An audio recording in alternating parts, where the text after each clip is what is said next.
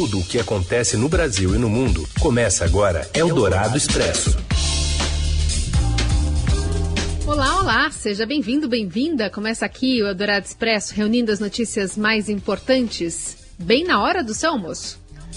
E primeiro a gente fala com você ao vivo pelo rádio FM 107,3 da Eldorado, mas já já vira podcast para você ouvir na hora em que quiser. Eu sou a Carolina Ercolim, sigo aqui da minha casa, o Raíssen Abac da casa dele, juntos, porém separados. Apresentamos para vocês os destaques da edição desta quinta-feira, dia 16 de julho. Eldorado Expresso.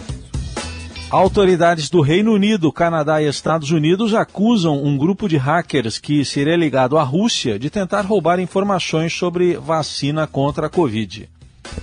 A pandemia fechou mais de 500 mil empresas no Brasil na primeira quinzena de junho, a maioria do setor de serviços.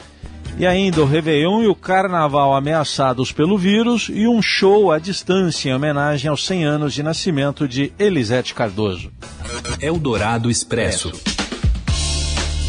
Autoridades de segurança do Reino Unido, do Canadá e dos Estados Unidos acusaram hoje um grupo de hackers por tentativa de roubo de informações sobre os projetos de vacinas contra a Covid-19. Segundo a denúncia, eles quase certamente trabalham nos serviços de inteligência russos. O Centro Nacional de Segurança Cibernética do Reino Unido afirmou que os alvos eram agências de pesquisa e desenvolvimento de vacinas no Reino Unido, nos Estados Unidos e no Canadá. As alegações foram apoiadas pelas autoridades americanas e canadenses. O ministro das Relações Exteriores britânico, Dominic Raab, expressou indignação com a descoberta. A Rússia anunciou no domingo que concluiu a primeira fase de testes de uma vacina contra a Covid-19. O país está mais perto de se tornar o primeiro a iniciar a distribuição de uma vacina contra o coronavírus para a população, segundo essa notícia. Atualmente, três pesquisas do Reino Unido, da China e dos Estados Unidos lideram a corrida. Eldorado Expresso. E a vacina contra a Covid-19 poderá ter o registro liberado em junho de 2021. Essa é a que está sendo desenvolvida pela Universidade de Oxford, no Reino Unido, e testada em diversos países, entre eles o Brasil. Normalmente, a vacina levaria 18 meses para ser aprovada, mas os cientistas estão confiantes de que conseguirão encurtar este período para 12 meses se os resultados forem positivos. Por isso, segundo a Unifesp, Tendo os primeiros resultados no fim deste ano, o registro já poderia ser obtido até meados do ano que vem. Essa redução é possível porque a vacina está sendo testada simultaneamente em 50 mil pessoas em todo o mundo, um número recorde. E sobre a vacina, o biólogo Fernando Rainá explicou hoje na Rádio Eldorado que são centenas as linhagens do coronavírus em circulação, o que pode afetar a produção de uma vacina. O colunista do Estadão diz que o que importa agora é saber se as mutações escaparão da resposta imune das vacinas, como ocorre com a gripe. Agora, o que importa mesmo é se essas mutações uh, fazem com que ele escape da resposta imune, que é o que acontece com a gripe. Né? Por que, que a gente tem que tomar a vacina de gripe todo ano? Porque a gente toma para uma linhagem, aparece uma outra linhagem que escapa uh, do sistema imune. Você tem que tomar uma vacina de novo todo ano. Né? Você não toma vacina de gripe todo ano, então. Agora, essa não existe ainda nenhuma evidência de mutações nesse vírus uh, que fazem com que ele escape e que uma pessoa possa ser reinfectada. Sobre outra dúvida recorrente das pessoas, se quem pegou Covid pode pegar de novo, o biólogo esclarece que o corpo humano desenvolve sim uma imunidade, mas não se sabe a duração nem a eficácia dessa resistência. Quanto tempo dura essa imunidade e, e quão forte ela é. É igual qualquer outro vírus. Uh, será que ela dura seis meses? Pelo visto, ela dura alguns meses, porque as pessoas na China ainda não foram reféns, é, não apareceram de novo com a doença, né? Agora, pode ser que ela dure um ano, pode ser que ela dure dois anos, pode ser que ela dure três anos. A gente não sabe, né? Mas o biólogo Fernando Rainá lamenta a condução do combate à pandemia pelo governo de São Paulo. Dimas Covas, diretor do Instituto Butantan, chegou a comparar mortes diárias por Covid-19 a uma explosão de um Boeing 747 por dia e que o Brasil deve chegar em 2021 com transmissão ativa da doença. Dá a impressão que o governo jogou a toalha, entendeu? Desistiu de combater mesmo o vírus, né? Uh, nos, vamos comparar com o que os países desenvolvidos estão fazendo. Vamos pensar Espanha, vamos pensar Inglaterra, Alemanha. Né? O que, que eles fizeram? Teve um pico, como a gente teve aqui no Brasil. Aí eles fizeram um isolamento social muito mais forte que o de São Paulo por um período muito curto, entendeu? Três, quatro semanas de isolamento social violento. O que acontece quando você faz isso? O número de casos vai lá para baixo.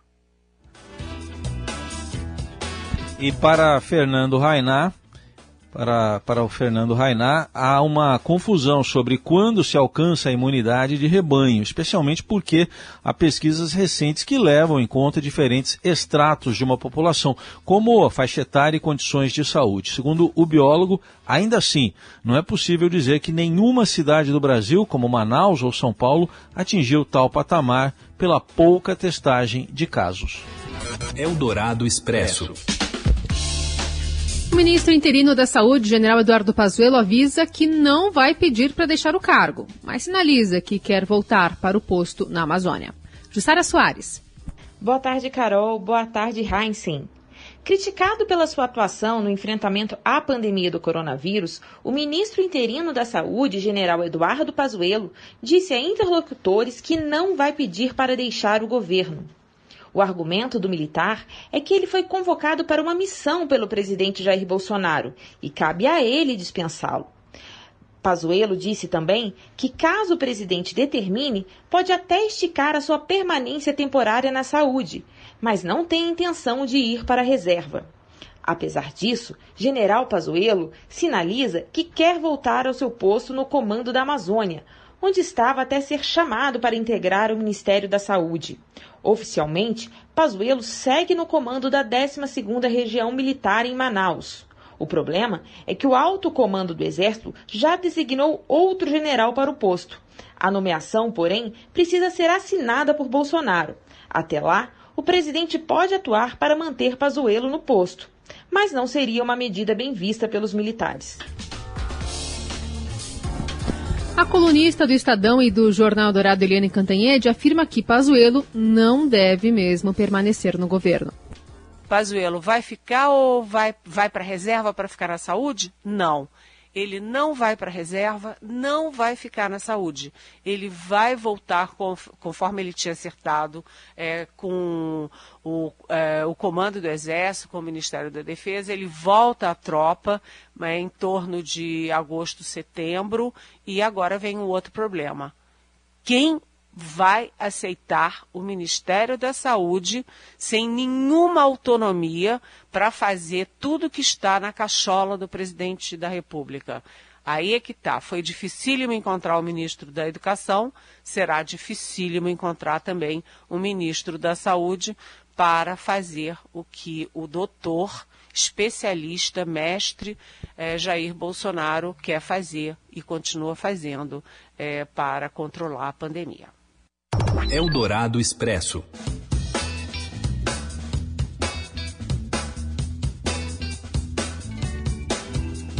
Contando 75.697 mortos pela Covid-19 no Brasil. O número de casos em 1 milhão 978.236. Novo balanço do consórcio de imprensa vai sair consolidado às 8 da noite. Consórcio formado por Estadão, G1, o Globo Extra, Folha e UOL. E em São Paulo, a Prefeitura vai desativar parte dos leitos do hospital de campanha do AMB a partir do dia 1 de agosto. O anúncio foi feito pelo prefeito Bruno Covas, que atribuiu a ação à estabilização da doença na cidade. A Prefeitura afirma que na mesma data serão abertos leitos em outros dois hospitais, o da Brasilândia, na Zona Norte, e o Sorocabana, na Zona Oeste da capital paulista. E o prefeito de São Paulo afirmou ainda que estuda a viabilidade de eventos que possam gerar aglomeração como o Carnaval e o Réveillon na Avenida Paulista. Mas Bruno Covas disse que ainda é cedo para definir se eles serão suspensos na capital. Também estão em estudo eventos como Parada LGBT e Marcha para Jesus, previstos para novembro. Seu dinheiro em ação. Os destaques da Bolsa, com Vitor Aguiar. Oi, Vitor, boa tarde. Oi, Raíssen, boa tarde. Boa tarde, Carol. Boa tarde, ouvintes. Tudo bem? Oi, boa tarde. Bom, a gente está vendo aí queda da bolsa e do dólar também. O que, que explica isso? Pois é, os dois caindo e principalmente a bolsa. A bolsa está numa sessão mais nervosa. E Bovespa vinha numa tendência de alta, vinha conseguindo aí buscar níveis cada vez maiores. Hoje tem um dia negativo e Bovespa neste início de tarde vai recuando 1,18% e chega ao nível dos 100.591 pontos. Com isso ele vai fazendo coro às bolsas internacionais. O dia é negativo também para os mercados acionários dos Estados Unidos e da Europa.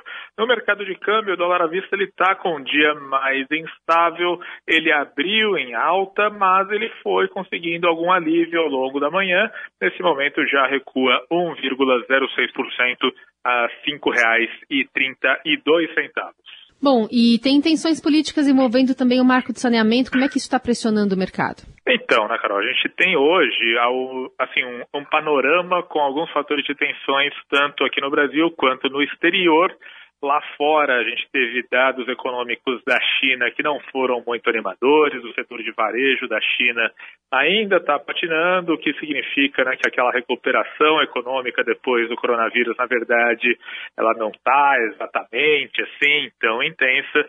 Na Europa também teve ali alguns sinais meio mistos, mas, como você também disse, essa questão no marco do saneamento ela tem trazido alguma incerteza para o mercado. Por quê? Né?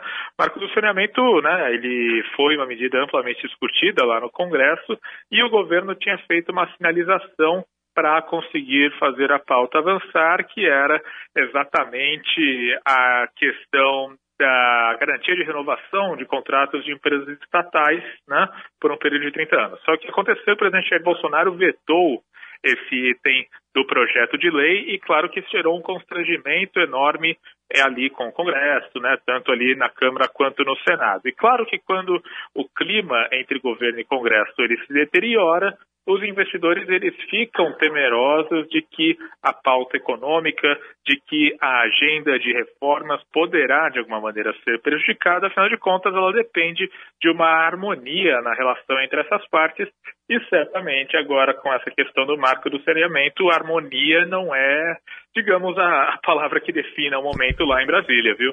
Muito bem, esse é o Vitor Aguiar trazendo para a gente essas informações que continuam sendo atualizadas no seudinheiro.com. Valeu, Vitor. Valeu, gente. Muito, muito obrigado. Um abraço e até amanhã. Você ouve Eldorado Expresso. Eldorado Expresso. Seguimos com as principais notícias desta quinta-feira. A pandemia foi responsável pelo fechamento de mais de 500 mil empresas no país na primeira quinzena de junho. Acompanhe os detalhes direto do Rio de Janeiro com a repórter Daniela Murim. Boa tarde, Carolina. Boa tarde, Heisen. Na primeira quinzena de junho, mais de 522 mil empresas encerraram suas atividades temporariamente ou definitivamente por causa da pandemia do novo coronavírus no país. Os dados são da pesquisa Pulso Empresa Impacto da Covid-19 do Instituto Brasileiro de Geografia e Estatística.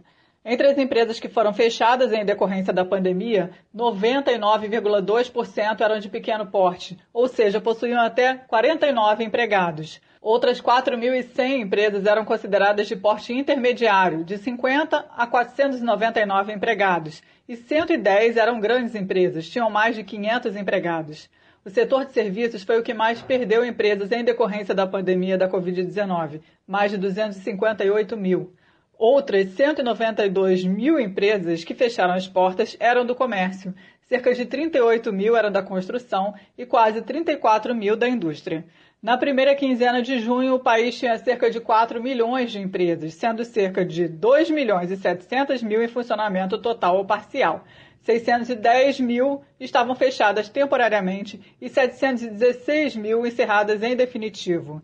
Entre as que encerraram definitivamente suas atividades, independentemente do motivo, quase a totalidade eram de pequeno porte, 715,1 mil empresas, e apenas 1.200 eram intermediárias. Nenhuma empresa de grande porte encerrou definitivamente suas atividades.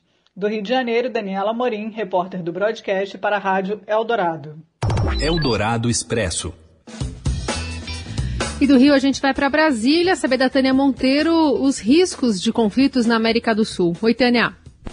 O presidente Jair Bolsonaro se reúne no próximo dia 22 de julho com o presidente do Congresso e da Câmara, assim como ministros e os comandantes de força, para fazer a reunião do Conselho Nacional de Defesa. Nessa reunião, o presidente vai apresentar a Política Nacional de Defesa, a Estratégia Nacional de Defesa e o Livro Branco de Defesa. Esses três documentos são usados para orientar as atividades de defesa no Brasil. A novidade desse documento, é, nessa versão é, de agora, de 2020, é que a América do Sul não é mais considerada uma área livre de É, o documento obtido com exclusividade pelo Estadão destaca a possibilidade de tensões e crises no continente que podem levar o Brasil é, a mobilizar tropas na garantia de interesses nacionais na Amazônia ou para ajudar na solução de problemas regionais. O documento não cita a Venezuela, não cita outros países, é, mas é, a forma como ele descreve,